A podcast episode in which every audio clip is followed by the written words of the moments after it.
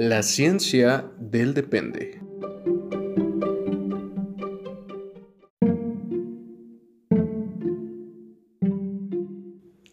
Las opiniones aquí expresadas son entera responsabilidad de quien las emite y no representan el pensamiento institucional de las organizaciones en las que colaboran nuestros conductores.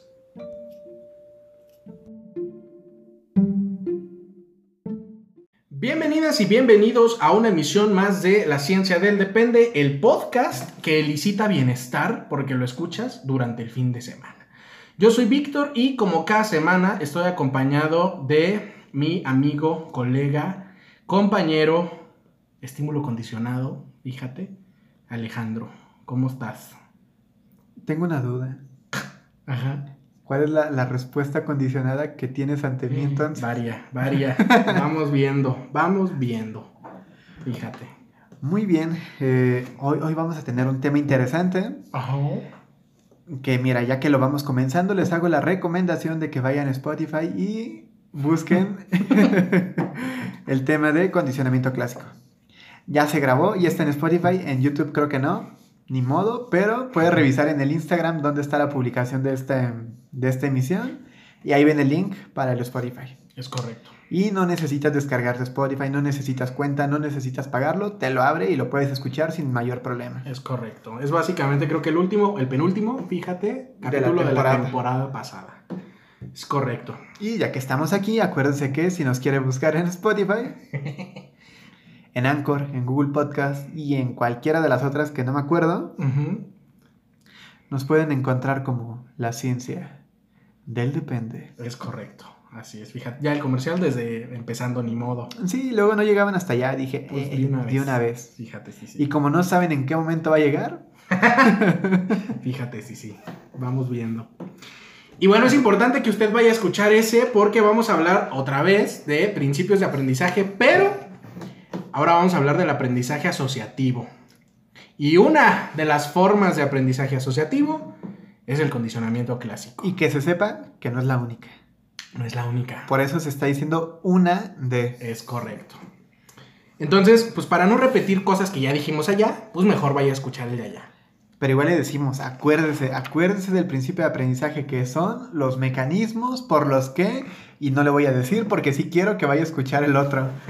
si no sabe cómo termina esta oración, vaya a escuchar la otra emisión. Ya, frases incompletas. ¿Qué es esto? ¿Una prueba proyectiva? Sí. Y vamos a hablar. Al rato lo rellenan con lo que quieran. Fíjate, todo horrible ya. Y vamos a hablar de aprendizaje asociativo, específicamente eh, el aprendizaje biestimular. O sea, dos términos. Fíjate. Iba yo a decir estímulos, que sí, o sea, sí porque es la primera unidad de dos términos, que es estímulo-respuesta, pero también hay eh, asociación entre estímulos, asociación entre estímulo y respuesta. Ahorita vamos a ver, vamos viendo. Ahorita vemos qué es eso. Pero bueno, el chiste es que este es un término eh, o un aprendizaje de dos términos. Ya, eso ya se comentó antes. El primer término es el estímulo, el segundo término es la respuesta. Y ahí está. Y esto es, eh, y esto evidentemente lo explica mejor el programa de, eh, el programa de investigación científica que se denomina condicionamiento clásico, que es la, forma de aprendizaje que vamos a ver ahora y hablar de sus principios de aprendizaje. Eh, dicho eso, la adquisición, dices tú. Bueno, vamos a hablar del primer principio que se llama adquisición. La adquisición ah, la podemos entender sobre algo que se denomina adquisición de la función de estímulo. Que es más complejo que esto, pero eh, la idea es que el estímulo no es lo mismo que la función de estímulo. El estímulo es, ya hemos dicho que es un estímulo, ¿no? Ya, basta. Varias veces. Varias veces. Pues vaya usted a, escuchar que es un estímulo, pero pon tú que es una cosa, pon tú que es un evento, pon tú que es algo, y que puede adquirir una función. Que puede ser cualquier cosa. Básicamente. Tanto de, un ambiente externo como interno. Es correcto.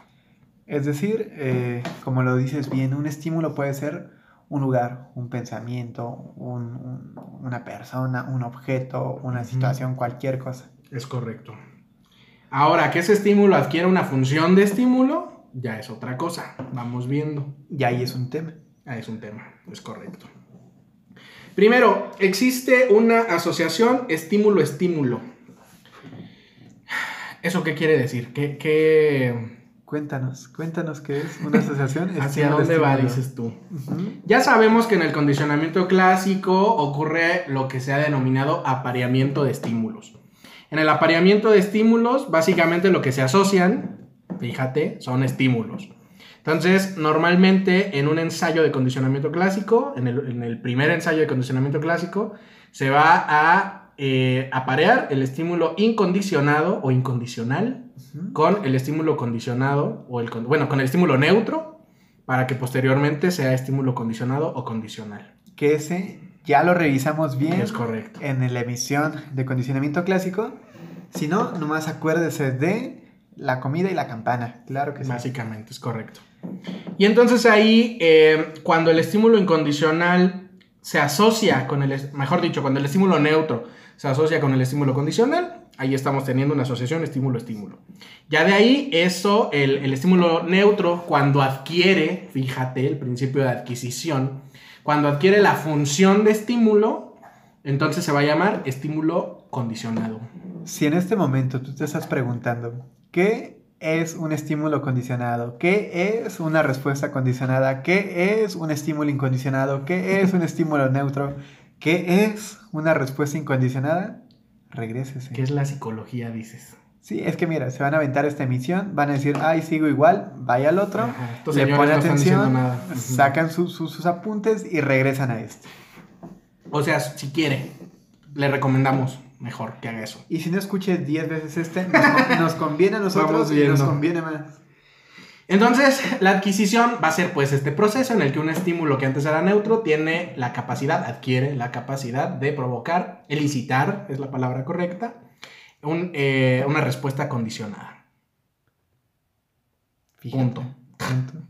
Es correcto. Esa pausa fue específicamente por si alguien lo quiere citar. Fíjate, todo mal citado aparte.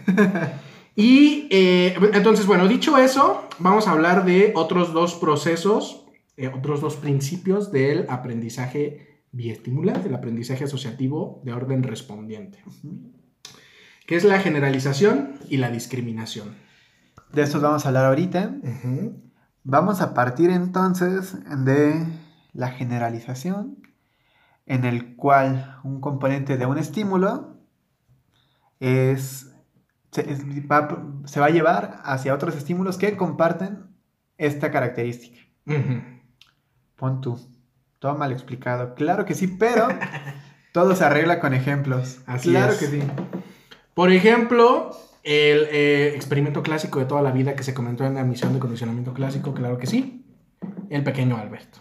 El niño traumado. El niño traumado, dices. En donde se genera una generalización de estímulos. ¿no? Entonces se genera un, ensayo de condicionamiento entre el sonido eh, estruendoso y un, vamos a poner que te gusta, un gato blanco. Y un gato blanco, ajá. Por decir un animal, porque ya ven que puede ser que si el ratón, que si el conejo, que si, vamos viendo.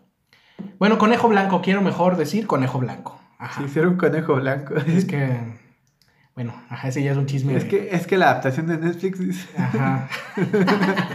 es que el cómic dice que, ajá, el conejo. Y entonces el conejo, en sus características, pues el color es una, la textura del pelaje, dices tú, y punto el tamaño. Y bueno, estabas hablando que este, este animal pues ya le elicitaba una respuesta emocional al niño. Es correcto. A partir del condicionamiento, el animal por sí mismo adquirió la capacidad de elicitar miedo en, en Betito. Entonces, a partir de la generalización de estímulos, eh, el pequeño Albert, fíjate, puede transferir, quiero decir, no sé. Le hace una transferencia. Le hace una transferencia. la función de estímulo a otros estímulos que comparten ciertas características del estímulo eh, original, por llamarlo de alguna manera. Dice CD, a lo mejor le ponen otro animalito blanco, peludo, y aunque no sea el mismo conejo, aunque no sea ni siquiera un conejo, le va a evocar esta respuesta. Pon tú un gato, un gato, blanco. Entonces, el gato blanco nunca se eh, estableció en un ensayo de condicionamiento clásico, nunca se apareó con otro estímulo, pero eh, por esas características que comparte con el estímulo original, tiene la capacidad de licitar tal cosa, ¿no? Entonces luego ahí pon tú que ahora va a ser un suéter blanco. Entonces un suéter blanco, al compartir esas características, también van a elicitar, o el, el suéter puede elicitar la respuesta condicionada. Entonces básicamente lo que ocurre es que hay una generalización para todos los estímulos que comparten similitudes morfológicas, dirías, topográficas a veces. Mm, vamos bien. A veces topográficas, a veces morfológicas. morfológica. Ajá. Siempre funcionales. Siempre dices. funcionales, claro que sí. Ahí vamos viendo. Entonces, bueno, ahí entenderíamos un proceso de generalización de estímulos. ¿Cómo veríamos eh, la discriminación? Partiríamos entonces de ¿qué, qué es la discriminación? Digamos, la separación de lo que sí es de lo que no es. Para empezar, eso es discriminar. En este sentido, ¿eh? No, no, no se me vayan a ir hacia procesos. Sí, no, no, no, cálmense. Tranquilos, relájense. Dícese de, entonces, cuando puedo, eh, llamémosle diferenciar un estímulo de otro. Aunque compartan características. Aunque compartan características, sé lo que sí es y el que no es. Es correcto. Por ejemplo, em, esto de pon tú la fobia a las escaleras eléctricas. Entonces decíamos que una persona puede tener una respuesta de ansiedad, de miedo, de pánico ante escaleras eléctricas, pero exclusivamente con las escaleras eléctricas. Esto no pasa con las escaleras de su casa, con escaleras de madera, con escaleras de metal, de concreto, no, solo las eléctricas. Deseo desde lo más profundo de mi ser que nadie tenga esta fobia en Tlaxcala, porque Fíjate. Ojalá que no. Vamos. Pero vean, nosotros sí sabemos que ustedes existen. Claro que sí. Los validamos, dices.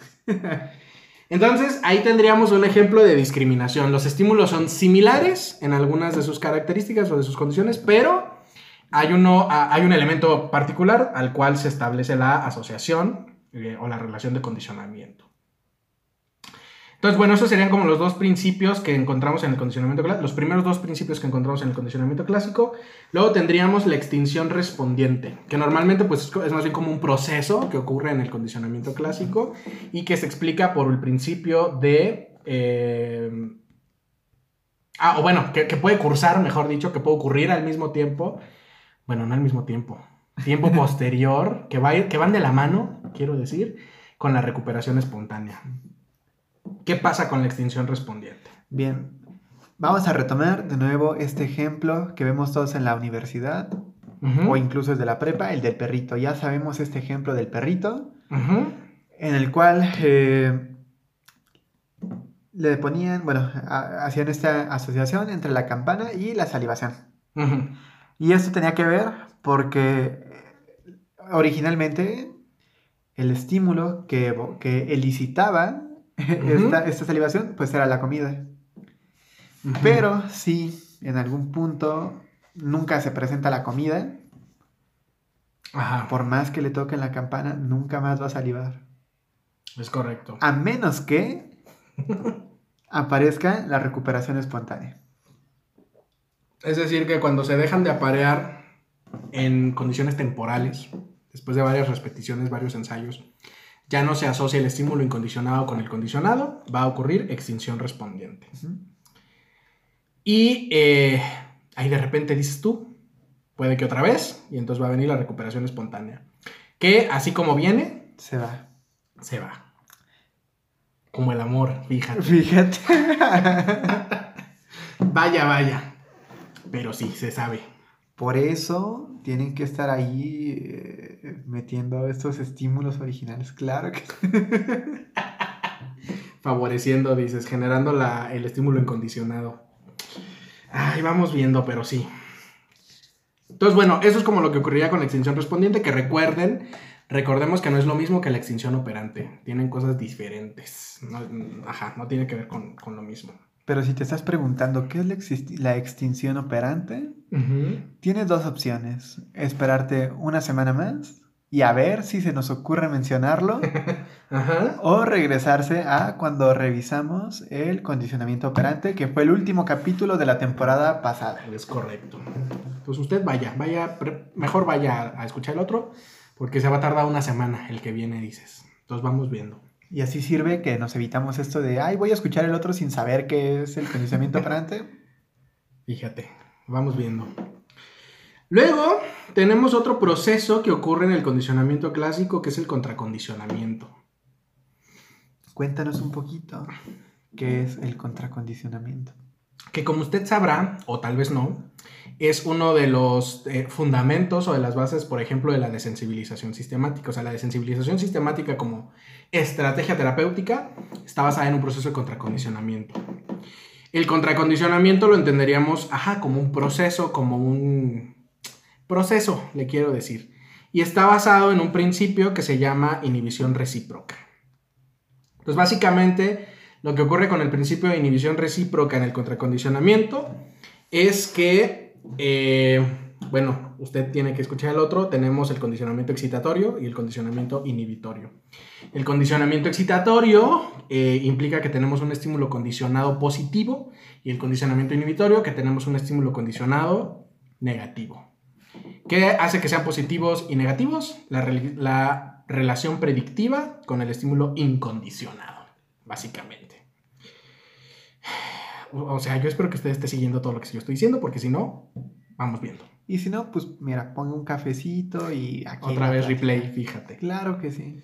Entonces, por ejemplo, vamos a retomar el ejemplo del perro que seguramente usamos la vez pasada y si no, pues aquí ya va a estar como novedad. En donde yo puedo tener una fobia hacia los perros. Pon tú.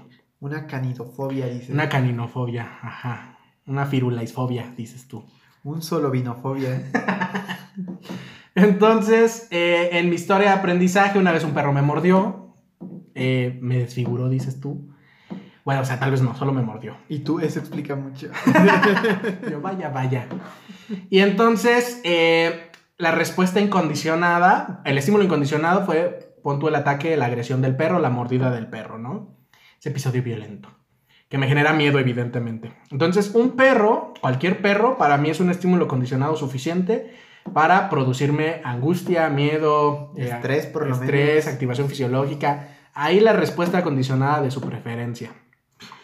Y entonces el perro entenderíamos que es un estímulo condicionado positivo, es decir, que nos favorece un proceso excitatorio. Porque su presencia, su, su existencia, pre- puede predecir la aparición de la, del estímulo incondicionado, que es la mordida, dices tú. Entonces, en la inhibición recíproca, cuando, cuando metemos un estímulo condicionado negativo, es decir, que va a inhibir la respuesta condicionada, eh, vamos a pensar que puede ser el perro con una correa. Está amarrado, está con un bozal si quieres, hasta con un bozal. Y entonces esta correa, este bozal funcionan como estímulos condicionados negativos, es decir, que favorecen un proceso inhibitorio y eso quiere decir que no predice la aparición de la, de la- del estímulo incondicionado Que si tú. ajá. la mordida. Ajá. Y entonces, en el proceso de contracondicionamiento, basado en el, pro- en el principio de inhibición recíproca, yo puedo eh, elicitar otro tipo de respuestas o provocar otras respuestas. Pon tú eh, un estado de relajación. Ujú.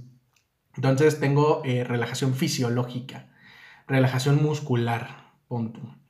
Eh, un estado de respiración controlado. Ahí lo que usted quiera a nivel fisiológico. Y eso va a ocurrir cuando estamos en el proceso de inhibición, cuando estamos en el condicionamiento eh, inhibitorio.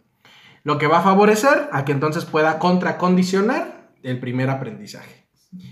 Y, spoiler, puedo ir eh, exponiéndome al estímulo condicionado, que, me, que en este caso sería el perro, por medio, de una por, medio, por medio de la inhibición recíproca y eventualmente romper la relación que favorece y mantiene la fobia. Qué bonito recorrido, qué bagaje cultural nos acabas de Fíjate, dar aquí. eh, con un perro nada más. Y que nada, imagínate, y solo fue con un perro. Vamos viendo. Imagínate si te dieran toda una jauría. Claro que sí. Fíjate, vamos bien, ataque de pánico, dices. Para el ejemplo, va. Funciona, todo bien. Y por último, tenemos el condicionamiento de orden superior, que es otra forma o que es, ajá, una... Pues sí, le quiero llamar forma de condicionamiento, fenómeno de condicionamiento clásico, que ¿en qué consiste? Cuéntanos. Como ya revisamos hace un momento, pues existe esta asociación entre estímulo y estímulo. Y entonces cuando se van apareando estos estímulos con estos otros estímulos, dícese de, imagínate que se aparea este perro con este gato, pobrecito gato. Ajá. Y entonces, eh, bueno, el, el asunto de esto es cuando se empiezan a parear un estímulo con otro y con otro y con otro, y eventualmente estos van evocando, elicitando la respuesta condicionada, aunque no haya estado en contacto el estímulo incondicionado original. Es correcto. Y todo esto, eh, por ejemplo, a nivel de clínica, es como de los fenómenos más comunes. O sea, de hecho, la mayoría, por no decir que todos, pero la mayoría de los problemas A nivel psicológicos a nivel respondiente que podemos ver en la clínica están dados por un proceso de condicionamiento de orden superior. Pues dices eh, tu fobia, ¿no? Ah, pues ajá, por ejemplo. Hay cualquier trastorno de ansiedad, pon tú, problemas de estrés, ajá, ahí vamos viendo.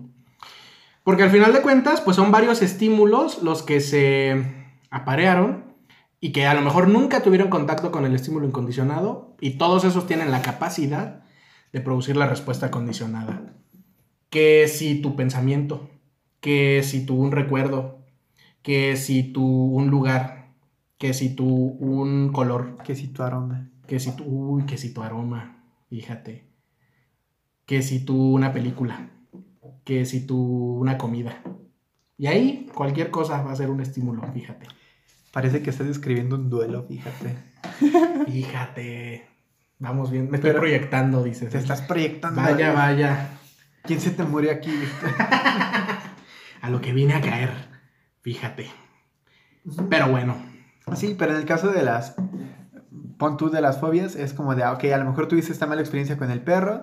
Hubo este condicionamiento de orden superior con un animal y con otro y con otro y con otro, si quieres tú.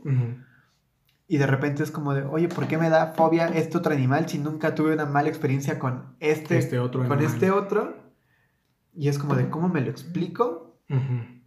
Si no es hasta que haces esta, digamos, esta revisión de tus estímulos y dices, ah, pues fue con este y a través de este condicionamiento de orden superior, es que Sí. ahora este otro me da miedo, aunque en la vida tuve un problema con él.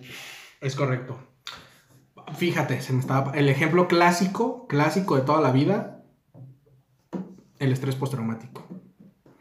Toda la manifestación clínica del estrés postraumático está explicada por un condicionamiento de orden superior. Fíjate, sí, sí. Que es lo que podemos conocer como el psicotrauma, que le llaman, y es básicamente un problema de orden respondiente que está dado en un proceso de condicionamiento de orden superior. ¿no? Entonces, un- una situación de trauma, en, en el, en, las, en el contexto en el que se genera el trauma, todos los estímulos, bueno, no todos, tampoco, pero la mayoría de los estímulos que están ahí, Varios de los... varios de los estímulos que están ahí, pueden eh, asociarse al evento de trauma, pon tú, o a lo que esté ahí generando el- las respuestas condicionadas, y entonces todos son eh, suficientes para elicitar la respuesta condicionada, ¿no? Piense usted que si en su accidente automovilístico, en su asalto tal vez, si nos ponemos más densos en el secuestro, Mira, si quieres recuperamos el, el cuasi ejemplo del episodio pasado, ajá, pero ahora traigámoslo a algo que sí sería eh, asociativo. ajá, Supón tú ajá, esta parte de que yo estuve expuesto a estos balazos horribles. ándale, Y entonces, ah, como estuve ahí y lo presencié, a lo mejor cruzar por esta calle ya no es tan... Me, me puede evocar la misma respuesta que yo tuve cuando ocurrió eso. Y ujú, pon tú que de repente hay no sé, cohetes, voy a decir. Ajá, sonidos similares. Sonidos similares. Y es como de, ah, caray, ¿qué está ocurriendo? Que si el cohete, que si el trueno, que si se cayó una olla por ahí. Que si alguien me azotó la puerta Ajá. y entonces yo voy a tener la misma respuesta, pon tú, de miedo. ujú. Ok. Y así nos la vamos llevando. A lo mejor la hora también puede ser en la que ocurrió esto y entonces la hora, ahora el tiempo, puede ser un estímulo condicionado, ¿no? Eh, o sea, ahí va, va a depender. Aquí en el ejemplo de su tío, pues sí, como ciertas claves del contexto que pueden estar asociadas como estímulos condicionados para la respuesta condicionada de miedo, básicamente. Ya acabamos, dices tú. Pues, creo que esto quedó como muy... Pensé que ibas a decir algo más. Es que estaba pensando en, ah, ¿puedo yo? Tengo la... Podré. ¿Podré yo eh, meter los otros principios de aprendizaje en este ejemplo? Pero luego dije, lo voy a hacer muy complicado. ¿Quién sabe si pueda? Podrías, pero yo creo que es mejor que los que nos están escuchando, Tarea, dices. tarea, lo Tarea puedan... para ellos. En este ejemplo, ¿qué principios de aprendizaje fueron los que están ah, manifestándose Es en este ejemplo? Es más, usted espere ahí la casilla de preguntas en Instagram, se le va a preguntar. En el ejemplo de su tío Alejandro, ¿qué otros principios de aprendizaje respondiente observa en el relato, en la manifestación? Sí, porque podrías hacerlo tú, pero mejor que lo hagan ellos. Fíjate. Y ahí si usted lo saca bien, a- algún tipo de gratificación tendrá, gratificación virtual. El like, fíjate, el meme, Que el tío Víctor les va a mandar una nota. el un... Vamos viendo. Depende de sus historias de aprendizaje. Ahí veremos. Pero ajá. Ahí resuélvanlo en Instagram, vamos viendo. Pero por lo menos para el ejemplo de lo que queríamos decir sobre el condicionamiento de orden superior, super ya. Super Se logró. Ahí vamos viendo. Muy bien. Con todo esto, con, el- con los principios de aprendizaje em, respondiente. ¿cuál es tu conclusión? ¿Qué Síntesis, pon tu comentario final. si, si usted, amiguito que nos escuche, se dedica a la psicología, tómelos en cuenta para cuando haga sus tratamientos. Fíjate.